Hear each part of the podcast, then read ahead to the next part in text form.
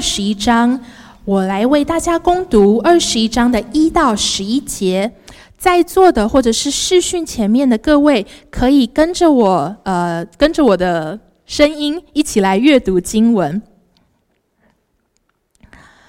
耶和华按着先前的话眷顾撒拉，便照他所说的给撒拉成就。当亚伯拉罕年老的时候，撒拉怀了孕，到神所说的日期，就给亚伯拉罕生了一个儿子。亚伯拉罕给撒拉所生的儿子起名叫以撒。以撒生下来第八日，亚伯拉罕照着神所吩咐的，给以撒行了割礼。他儿子以撒生的时候，亚伯拉罕年一百岁。撒拉说：“神使我喜笑，凡听见的必与我一同喜笑。”又说。谁能预先对亚伯拉罕说，撒拉要乳养婴儿呢？因为在他年老的时候，我给他生了一个儿子。孩子见长，就断了奶。以撒断奶的日子，亚伯拉罕设设摆丰盛的筵席。当时，撒拉看见埃及人夏甲给亚伯拉罕所生的儿子细笑，就对亚伯拉罕说。你把这使女和她的儿子赶出去，因为这使女的儿子不可与我的儿子以撒一同承受产业。亚伯拉罕因他儿子的缘故很忧愁。今天为我们证道的是胡维华牧师，证道的题目是“山穷水尽疑无路”。我们将时间交给他。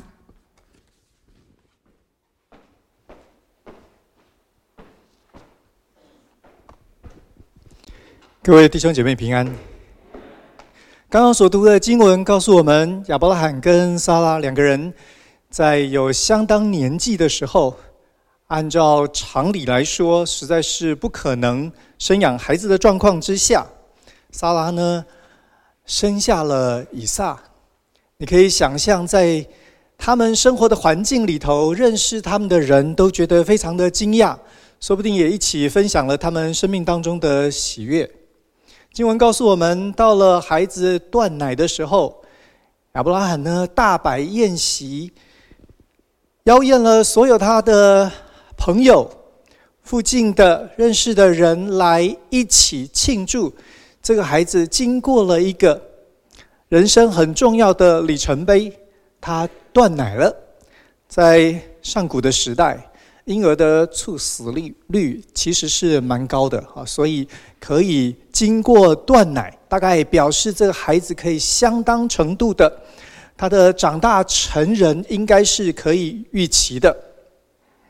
经文提到，撒拉在这样子的情况之下，看见了以实玛利，大概是十来岁的年轻人，在逗弄以撒，原来似乎应该是一个。蛮让人觉得可爱、欢喜，说不定是一家和乐的场景，却触动了撒拉敏感的神经。对他来说，这个年轻人是我孩子的威胁。虽然他是身在家中的奴仆，他的身份地位不同，但是呢，他也是亚伯拉罕的儿子，所以某一个程度来说，他仍然。可以构成相当的威胁。如果在考虑年纪，那以实玛利当然有更大的优势。所以萨拉就告诉了亚伯拉罕，他要下甲和以实玛利离开他们家。各位弟兄姐妹，在这个经文这样读起来，我猜我们没有人。会认为今天的讲题适用在撒拉的身上，他怎么会是山穷水尽呢？他是那个发号施令的，他是那个对她的丈夫提出非常严厉要求。这个女人呢，出手真的是又快又准又狠。如果您要创业，我不晓得你会不会找莎拉一起。她显然。脑袋清楚，心中的算盘打得很快很精明，她是一个对于利益、对于威胁、对于风险非常有概念的人。可是各位，这一个虎妈的心里头其实是有很多的不安全感。不晓得你有没有发现？他之所以会这么的看起来非常强悍，是因为他只要想到以实玛利比起以撒来说要多个十来岁。在这一个孩子成长的过程当中，以实玛利永远会是那个大哥哥，永远是会是那个可以产生相当影响，说不定是占据更大的优势。对他来说，那个后果很难想象。他不愿意他的孩子落在一个有可能受到一些损失、伤害的状况。各位。我不晓得你能不能体会，其实莎拉说不定，如果有记者访问他，他会说：“我是在完全没有其他办法的情况之下，才提出这个要求。”对莎拉来说，有一个孩子很好，可是呢，想到这个孩子的未来，想到他有可能受到一些威胁或伤害，对他来说，山穷水尽。经文告诉我们，当莎拉把这个要求告诉了亚伯拉罕之后，亚伯拉罕非常的忧愁，他因他的孩子忧愁。他有两个孩子，诶，他因哪一个孩子忧愁啊？显然不是为那个刚刚断奶的以撒，而是为那个要被赶出去的以实玛利。在古代的社会里头，一个人。没有家族的支持，没有认识的人的帮助，他的生存、他的安全、他的人生是非常非常值得担忧的。亚伯兰当然知道这个状况，他已经在这块土地上面来来回回不知道走了多少次，他看多听多了，所以想到他自己的孩子会落到这样子的光景。这样子的下场，心里头非常不舍。弟兄姐妹，我不知道我们有多少人，我们会觉得，也许莎拉的故事跟我们比较遥远。我们很少很少这样的状况，是我们做一个很重大的决定，我们觉得山穷水尽，说不定我们跟亚伯拉罕的状况比较接近。亚伯拉罕的状况是。人生当中来了一个难题，他可以思考，他可以判断，他有一定的影响力，事情好像可以这样，好像可以那样。可是各位，这个难题的确也很不容易。一边是太太，一边是他的妾，一边是他从神那里应许而得的以撒，另外一边是。他和他的妻子给了人家承诺：“你替我们生下这个孩子，这成为我们视如己出的孩子。”如果硬是把这两边通通都拉在一起，生活在一个屋檐下，谁晓得会有多少的纷争，日夜不得安宁。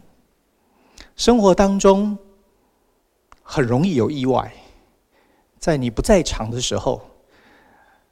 要不然，难道得在每一个这两边的人，两个孩子或两个女人，呃，生活在同一个空间的时候，他就得必须在那里出现，确保一切一切都是安全无虞的状况吗？如果他离开了人生的舞台之后呢？他对未来能够有多少的掌控？可是。把夏甲和以实玛利给赶走，似乎也太说不过去。人生山穷水尽，手上好像有那么一点点的力量，可以做一点决定，但是什么是最好的决定？弟兄姐妹，你曾经在人生当中碰到这样的状况吗？我们好像可以做一点决定。我们可以用我们的智慧，用我们的经验，我们可以问第二意见、征询专家学者，了解我们状况的人，但是我们好像很难很难掌控。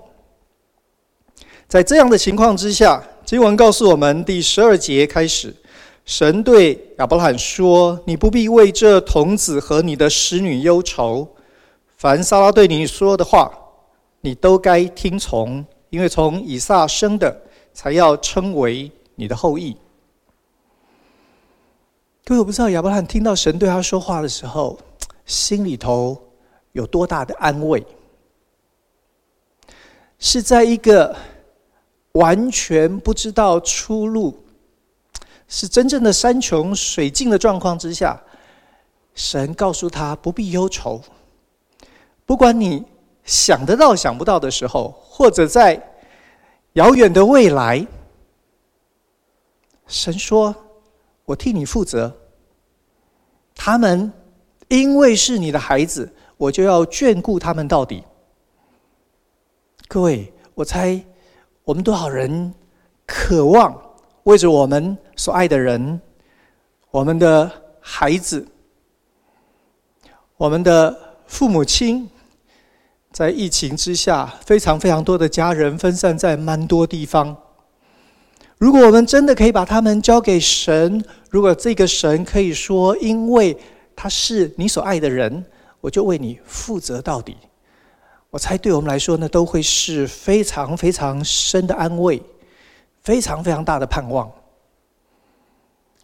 经文告诉我们，亚伯兰听了神给他说的话，不管心里头有多多么的不舍，他让夏甲跟以实玛利离开了。第二天清早，他拿着饼和一皮袋的水给了夏甲，就让他们离开。犹太拉比对于亚伯拉罕在这里所做的事情非常的有意见。几百年来，犹太拉比一直在骂这件事情，觉得亚伯拉罕富可敌国，对吧？怎么这么小气啊？至少也该送个两头的骆驼拉。两部车，预备补给生活所需，对吧？那是非常不容易生活的环境诶，只有几个饼，一皮袋的水。各位拉比们对于亚伯兰的批评，也许呃，从人的角度来说有点道理。不过呢，这其实是不太理解古代的法律。在古近东有一个很特别的法。对于那一种身在家中的奴仆，这些人，我们曾经提过，他们有百分之九十九点九的几率是一辈子不可能得自由，在百分之零点一的状况之下可以，那是什么状况呢？这有两个条件，第一个条件，你得是家主的儿子，你如果不是家主的儿子，你的几率就是零了，永远不可能得自由。第二个情况是，你是家主的儿子的情况之下呢，你要放弃继承，放弃继承，家里头所有的产业，通通都不可以拿。在放弃财产、放弃继承的情况之下，你可以得到你的自由。各位，你晓得，这个对一个有选择权利的人来说，这是非常非常艰难的。你可能得了自由，结果呢，活不了三天呢。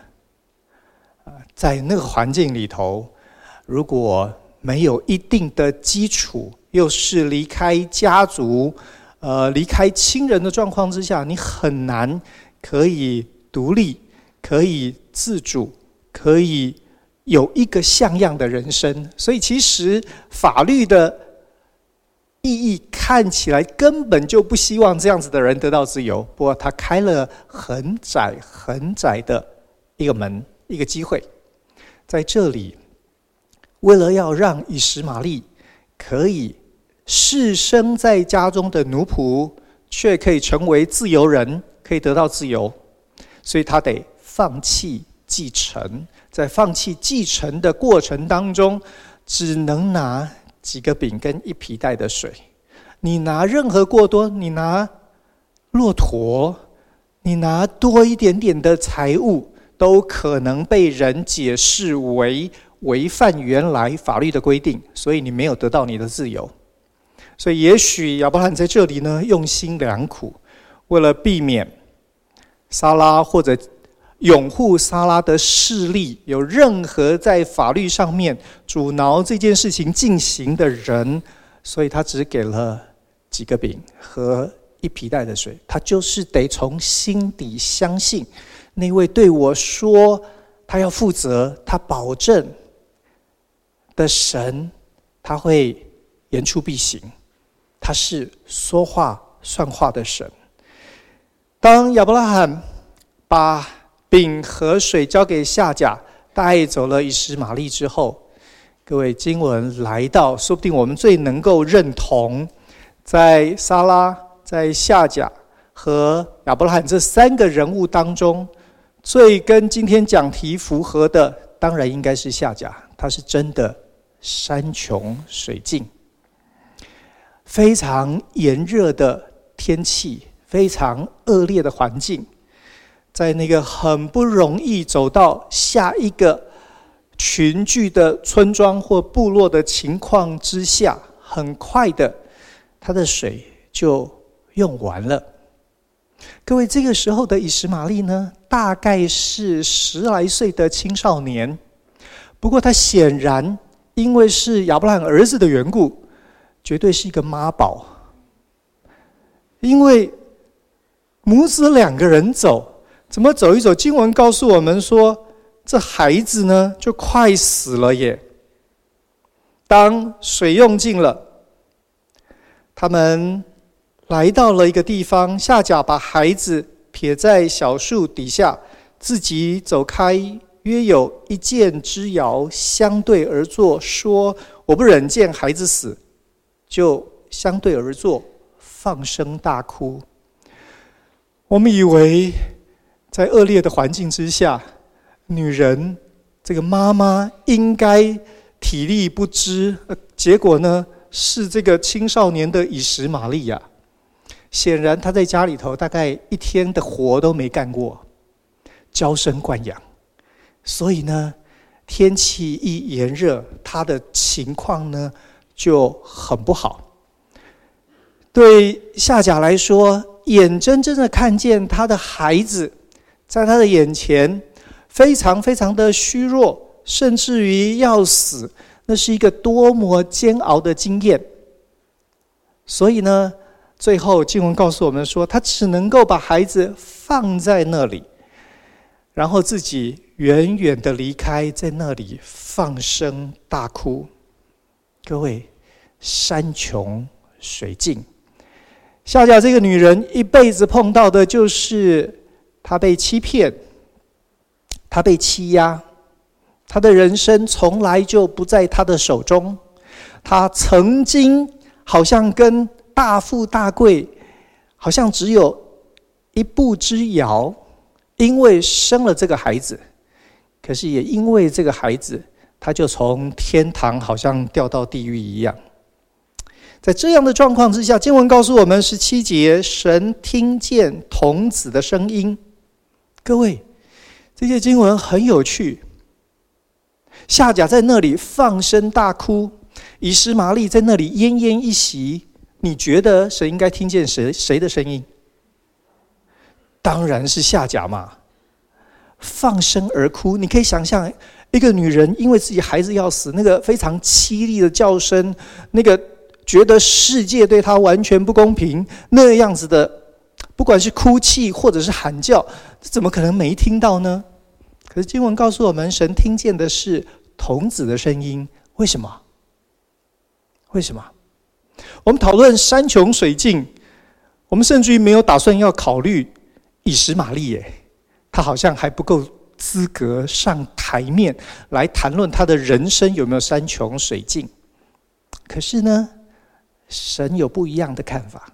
神听见的是那个童子，他最后奄奄一息，可能是呻吟，可能是叹息。神听见他的声音，然后神呼叫夏甲，对他说：“不要害怕，神已经听见童子的。”声音了。在那个好像不为人知、被世界遗忘，在那个非常微弱的呻吟当中，神听见了，起来把童子抱在怀中，我必使他的后裔成为大国。神使夏甲的眼睛明亮，他找到了一口水井。经过了那一天的难关，经文也告诉我们，童子呢就长大在旷野，成了弓箭手。他的母亲呢从埃及地给他娶了一个妻子。弟兄姐妹，这段经文对我们说什么呢？他告诉我们，说不定我们都像这故事里头的，不管是主角还是配角一样。我们常常觉得我们有点办法，我们要么有家世背景，我们要么有学历，我们要么有阅历，我们要么至少还在一个相对来说不错的大环境里头。可是各位，说不定我们仔细想想，我们会发现故事当中的这几个人，他们山穷水尽的状况，好像我们在不同阶段。我们所谓碰到的难题一样，有一些时候，我们心里头想的就是我们的利益、我们的计划、我们的未来，我们需要这个，我们想要那个，所以我们做决定，我们采取行动，盼望人生的美梦可以成真。可是，说不定在这个过程当中，那个驱使的动力。很可能是不安全感，很可能是我们把自我完全的放大，其他的人都被盲点给遮蔽了。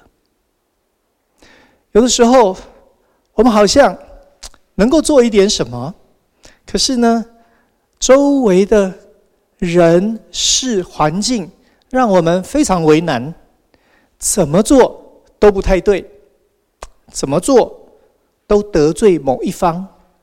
怎么做？我们好像也许有得，说不定失去的也不少。当然，也许我们的人生也会到那一种，我们被大环境逼迫到，我们觉得我们好像毫无指望，我们觉得我们根本就是被人家欺负、践踏。圣经告诉我们，有一位神，这一位神。在撒拉根本不知道他所做的，对别人来说，好像就得到鬼门关前去走一趟。在这样的情况之下，神都愿意出手。在亚伯拉罕愿意为夏甲以实玛利着想的情况，却好像没有路。在那样的情况之下，这个神出手。当然，对夏甲和以实玛利来说，神的出手是最直接、最明显的相救，是那一天让以实玛利可以不用死在旷野里头，是让他们的未来可以期待。各位，我们都需要一位这样的神，不管我们是哪一种的山穷水尽，我们就是需要一个这样子的神，需要他替我们收拾烂摊子。需要他在我们以为我们好像很不错、很尽责、很认真看待我们的责任或身份的状况之下捅的篓子。各位，我们需要，我们需要一位神，远远大过我们的想象。只有这样子的信仰，才真正值得期待；只有这样的信仰，才真正值得投身其中。如果信仰只是能够满足我们所谓的心想事成，弟兄姐妹，我告诉你，千万别被骗。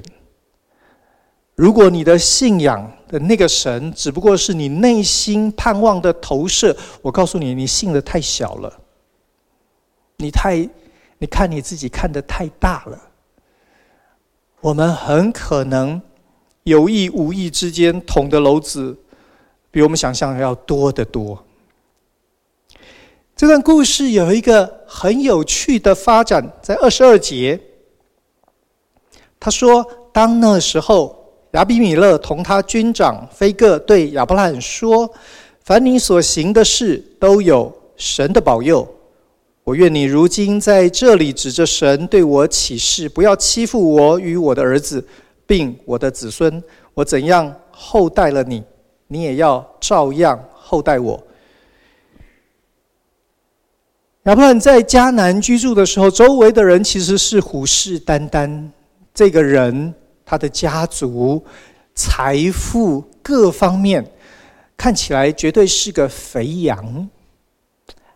亚比米勒呢，是一个相当强大的势力，他有一个叫做军长菲戈，你就晓得这个人几乎是那里，要么是城邦的呃首领，要么呢已经接近一个邦国的规模。经文说，在他观察亚伯拉罕的那一段时间。当那时候，突然他来了，带着军长菲各来跟亚伯拉罕求和，说：“我们来立约，我希望，我希望跟你有一个友好同盟、互不侵犯的协定。所以呢，将来我、我的孩子、我的子子孙孙不会被你欺负，你会。”照我恩待你的方式，你也恩待我。各位，为什么是当那时候呢？亚比米勒看到什么？为什么他这个时候跑来跟亚伯拉罕立约？他说：“凡你所行的事，都有神的保佑。”什么意思？当然啦，一个人一百岁，太太九十岁还能生小孩，这应该有神的保佑吧？哎可是你注意哦，不是孩子生的时候他来要求立约，是孩子断奶了之后，是夏甲和以实玛利离开了之后。各位，夏甲跟以实玛利的离开，对于亚比米勒来说是另外一个凡你所行的都有神的保佑的明证。为什么？我相信我们在座各位，也许有认得这样的人，说不定你看，呃，报纸、杂志、电视剧，你应该知道有一个蛮常见的主题，就是非常非常富有的家庭，财产的分配是一个大问题啊。上一代走了，分遗产，哇，越有钱越麻烦，分到后来，呃。拔刀变成反目成仇的故事，我们说不定，也许不是一天到晚见到，但至少是所谓时有耳闻吧。各位，就像我们刚刚所说的，法律里头基本上是不太认为这行得通，谁会愿意放弃那么多的财富？只是为了得到自由。对于史玛丽来说，她在这个家里头，她永远都是第二号人物。而且，如果因为他的年长，说不定他有可能成为第呃一点五号或第一号人物。他他不需要自由，他有这么多丰富的家产，他干嘛要自由？他这个这个家中是发号施令的人，他怎么可能不自由呢？可是呢，亚比米勒说：“你看。”亚伯罕的家竟然有办法做到这件事情，哎，夏甲跟以实玛利竟然会愿意离开，没有反目成仇，没有流一滴血，这件事情非常了不起。这件事情说不定比那个生孩子那件事情还叫人家觉得稀奇。弟兄姐妹，我们在人生的过程当中，有一些时候。基督徒，我们把我们的人生设定在某一些条件当中的成功，或者好像有说服力。当我达到什么状况，我可以和我周围的人来介绍我的信仰。我猜，如果是亚伯拉罕，你问他，今天如果有布道会，请你上台做见证，哪一件事情最可能说服别人来问你的信仰，来要相信你的神？我猜亚伯拉罕应该会说，应该是以撒的出生吧。讲完之后呢，心里头就觉得很难过，因为以撒出生之后呢，这一家就不得安宁了。可是那一天布道会的现场，亚比米勒绝志，如果他绝志的话，他绝志的理由是因为以实玛利的离开。各位，以实玛利怎么可能离开？是因为神说他也是你生的，交在我的手里，我要祝福他。他要另成一国。各位，神愿意让他们两边暂时的分开，成就和平，也让和平的福音可以成为世人所羡慕的。这是一个非常稀奇的事啊！这事情后续还有发展，在创世纪第二十五章。第二十五章的第七节告诉我们，亚伯拉罕一生的年日是一百七十五岁，他死了。第八节，亚伯拉罕寿高年迈，气绝而死，归到他列祖那里。他两个儿子以撒、以实玛利，把他埋葬在麦比拉洞里。这洞在曼利前赫人所辖的儿子以弗伦的田中。这是当年。亚伯拉罕买的，在迦南他所得到的第一块地，后来用来安葬他的妻子的。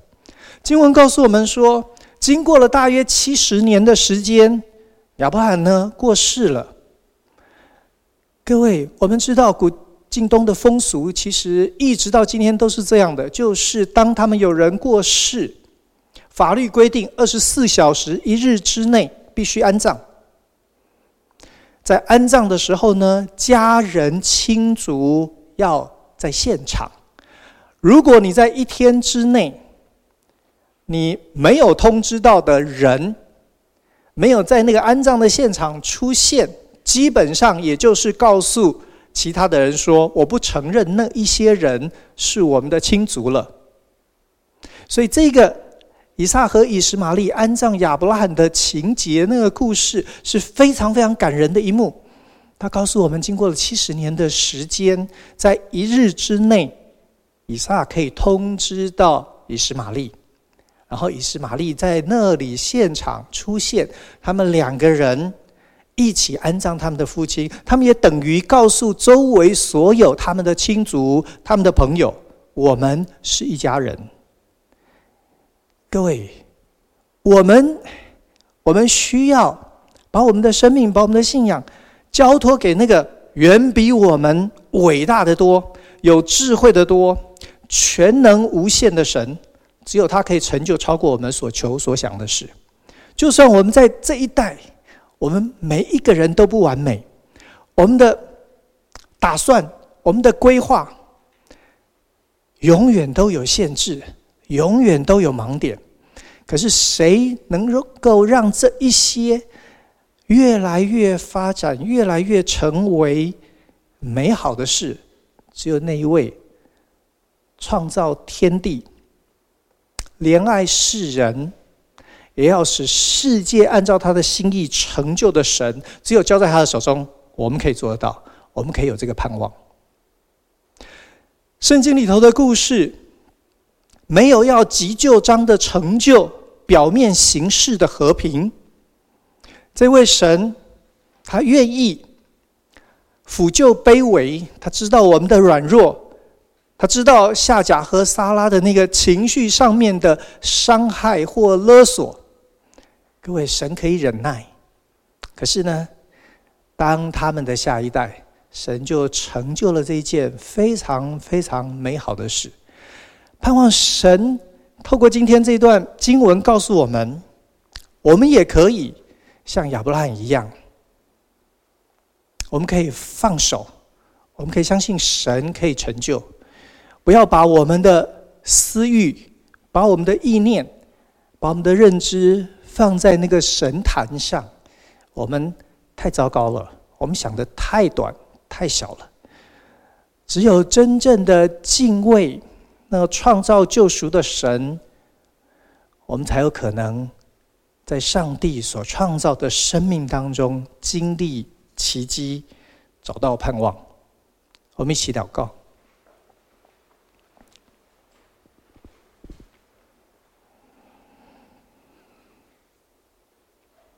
天父，我们来到你的面前，想到我们常常容易像沙拉一样，我们以为我们很认真、很负责，做了我们该做的事，却不晓得原来也不过是另外一种山穷水尽之后的挣扎而已。我们也向你承认，我们常常像亚伯拉罕一样，好像有很多的顾虑，各方需要讨好，许多的事情需要兼顾，我们的智慧、我们的能力却总是不及。就说不定我们也有些时候像夏甲和以实玛利一样，我们觉得在家庭。在工作，在人际关系，在我们的专业，我们好像已经黔驴技穷，我们好像已经走到穷途末路。就求你让我们可以把我们的全人，把我们的生命，把生命的主权交在你的手中。求你常常对我们说话，但愿你向亚伯拉罕显现、安慰他、指引他那样子的经历，成为我们众人的经历。恳求圣灵常常在我们的心里头，成为我们的安慰和指引。就知道你听见最细微的声音，即使是叹息。你也都听见，求主因此听我们常常有的祷告，听见我们心里头最深的呐喊，叫我们因着耶稣基督在十字架上所成就的，知道我们可以相信，相信你必要按照你的旨意来成全我们所求所想的，可以在你的手中成就美好。谢谢主。祷告靠主耶稣基督的名，阿门。